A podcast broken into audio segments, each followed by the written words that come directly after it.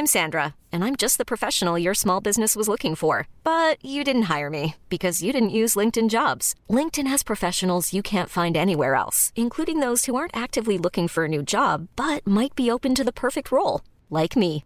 In a given month, over 70% of LinkedIn users don't visit other leading job sites. So if you're not looking on LinkedIn, you'll miss out on great candidates like Sandra. Start hiring professionals like a professional. Post your free job on linkedin.com/achieve today. Eu sou Mário Persona e essas são as respostas que eu dei aos que me perguntaram sobre a Bíblia. Você escreveu em meio a uma grande depressão perguntando: para que viver se Deus não se importa comigo? Bem, havia um homem que perdeu tudo: filhos, dinheiro, bens, saúde, etc. E cuja mulher insistia para que ele amaldiçoasse a Deus e morresse. Porém, esse homem jamais cogitou atentar contra a própria vida, desejando morrer. Mas ele desejava sim morrer, mas apenas se Deus tirasse a sua vida.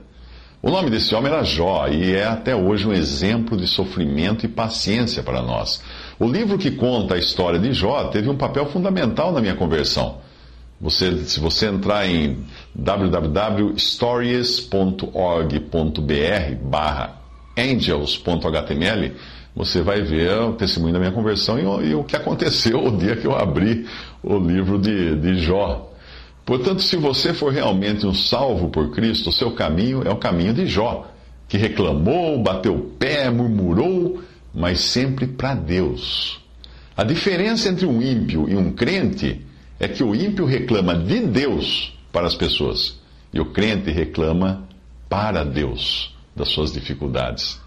Deus não está alheio aos nossos problemas e pode acreditar que eu também tenho muitos problemas. A diferença é que ele enxerga de cima e sabe a razão de todas as coisas e como elas irão terminar. Deus vê o fim a partir do começo. A nossa miopia só nos faz ver um, um palmo além do, dos olhos, além do nariz, na frente do nariz. E isso não é o bastante para nós entendermos a razão das coisas. Mas também não é motivo para acharmos que não exista nada no segundo, ou terceiro ou quarto palmo que nós não conseguimos enxergar diante de nós. Eu não sei se é o seu caso, mas hoje existe um batalhão de desapontados com Deus, não porque Deus os desamparou, mas porque eles ouviram um evangelho falso. Eles aprenderam nessas igrejas de mercadores de almas que salvação é sinônimo de libertação de problemas, dívidas, doenças, etc. Então, quando essas coisas não acontecem, eles se desesperam achando que não acertaram o pé na verdadeira fé, ou então que Deus estava de brincadeira com eles. A verdade é que basta uma breve olhada na vida daqueles que foram discípulos diretos ali do Senhor Jesus nos evangelhos e depois nas epístolas e também em Atos, né? Ah, basta olhar para a vida deles para você entender como é falso esse evangelho da prosperidade, esse evangelho que, que promete uma vida sem problemas. Isso é, isso é uma mentira. As promessas feitas por Deus no Antigo Testamento foram feitas para outro povo, não para a igreja. E foram feitas em outras condições e com outros propósitos. A eles, sim, eram prometidos saúde, abundância de bens, muitos filhos, terras, etc. Mas Jesus veio primeiramente para o que era seu, os judeus, porém eles não o receberam. O primeiro caráter da vinda de Cristo, do rei, do rei dos judeus, era para curar todos os enfermos, ressuscitar os mortos, tirar dinheiro até da boca do peixe, multiplicar pães e quando ele fazia isso, ele estava mostrando como seria o seu reino aqui na terra. Porém, tudo parou ali quando ele foi rejeitado e Deus então passou a buscar outro povo, a igreja, cuja fundação acontece no capítulo 2 do livro de Atos. Para o povo do reino dos céus, Cristo prometeu nada mais, nada menos do que tribulação neste mundo. Sim, ele falou: no mundo tereis tribulação. Então, quando nós estamos atribulados, nós estamos simplesmente vendo que a promessa de Cristo para nós não falhou.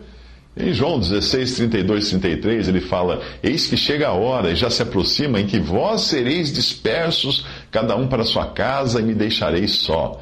Mas não estou só, porque o Pai está comigo. Tenho-vos dito isto para que em mim tenhais paz. No mundo tereis aflições, mas tende bom ânimo, eu venci o mundo.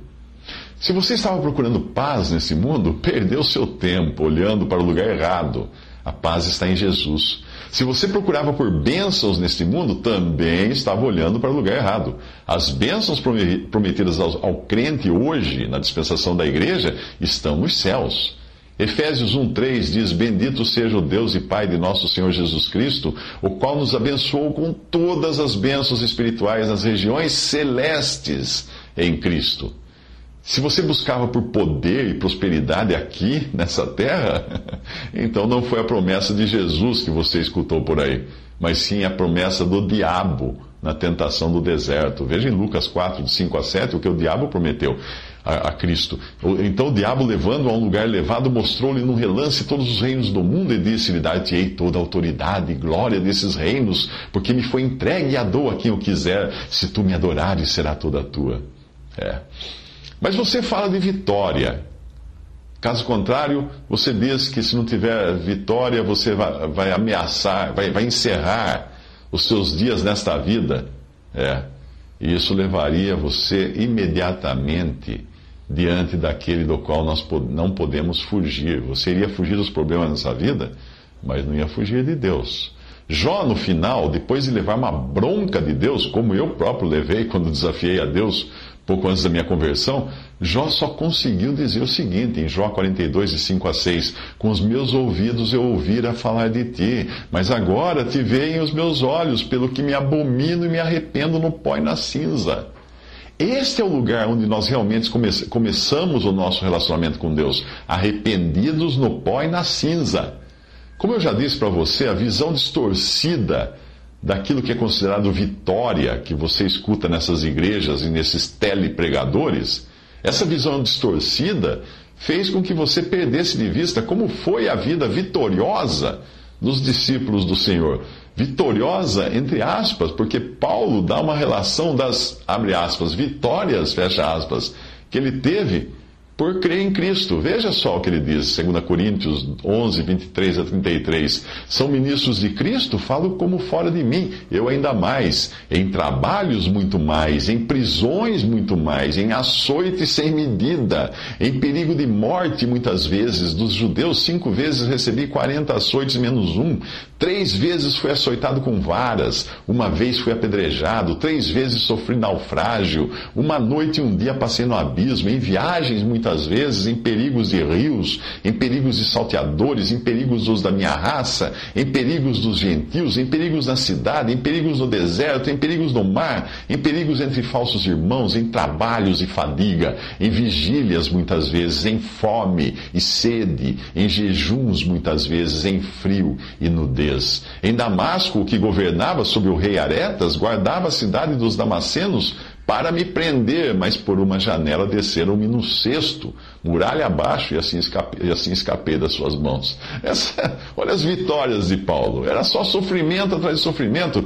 Apesar das dificuldades que eu já enfrentei na vida, tanto antes da minha conversão como depois, eu posso garantir para você que eu nunca fui preso, nunca fui açoitado com varas, com chicotes, também nunca vi a morte de perto, nunca fui apedrejado, nunca naufraguei, nunca passei a noite em meias ondas do mar, na escuridão, nunca sofri ameaças em viagens, rios, assaltos, no deserto, no mal, no mar, entre falsos irmãos, nunca.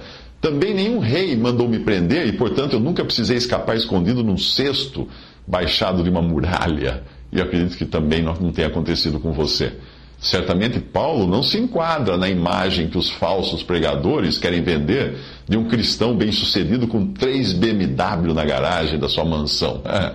Depois de tantos sucessos assim na sua vida, na vida de Paulo, como ele descreveu aqui, uh, ele foi tirado da sua masmorra para quê? Para ganhar uma BMW? Não, para ser decapitado. Foi assim que ele acabou a vida dele. Portanto, eu sugiro duas coisas. Primeiro, que você procure esquecer tudo que já ouviu por aí em termos de evangelho, da prosperidade, de cura, de, de, de, de riqueza e tantas outras bobagens que eles pregam na TV e no rádio. Deus não oferece uma salvação de problemas, Deus oferece uma salvação de pecados, a libertação do juízo eterno, que Deus fatalmente irá determinar sobre os que morrerem na incredulidade. Em segundo lugar, volte-se para Cristo apenas. Fale com ele. Eu sei que você já falou com ele, mas fale com ele de novo. Coloque-se diante dele, não como alguém que tem demandas, exigências, que quer provar a Deus para receber um milhão. Não.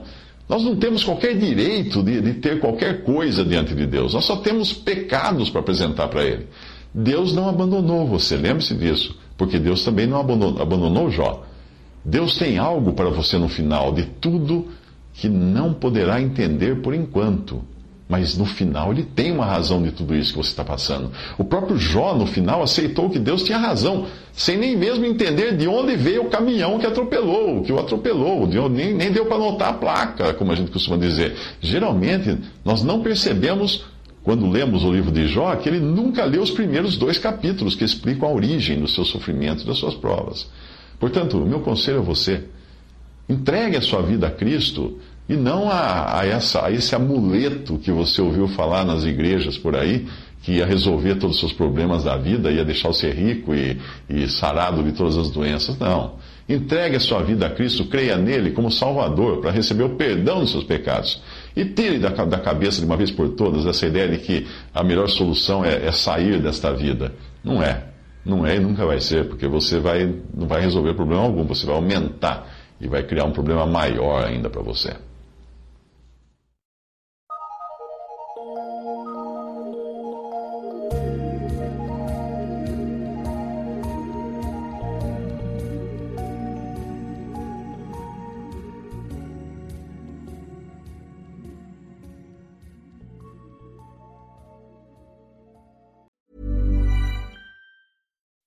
When you make decisions for your company, you look for the no brainers. If you have a lot of mailing to do, stamps.com is the ultimate no brainer. Use the stamps.com mobile app to mail everything you need to keep your business running with up to 89% off USPS and UPS. Make the same no brainer decision as over 1 million other businesses with stamps.com. Use code PROGRAM for a special offer. That's stamps.com code PROGRAM.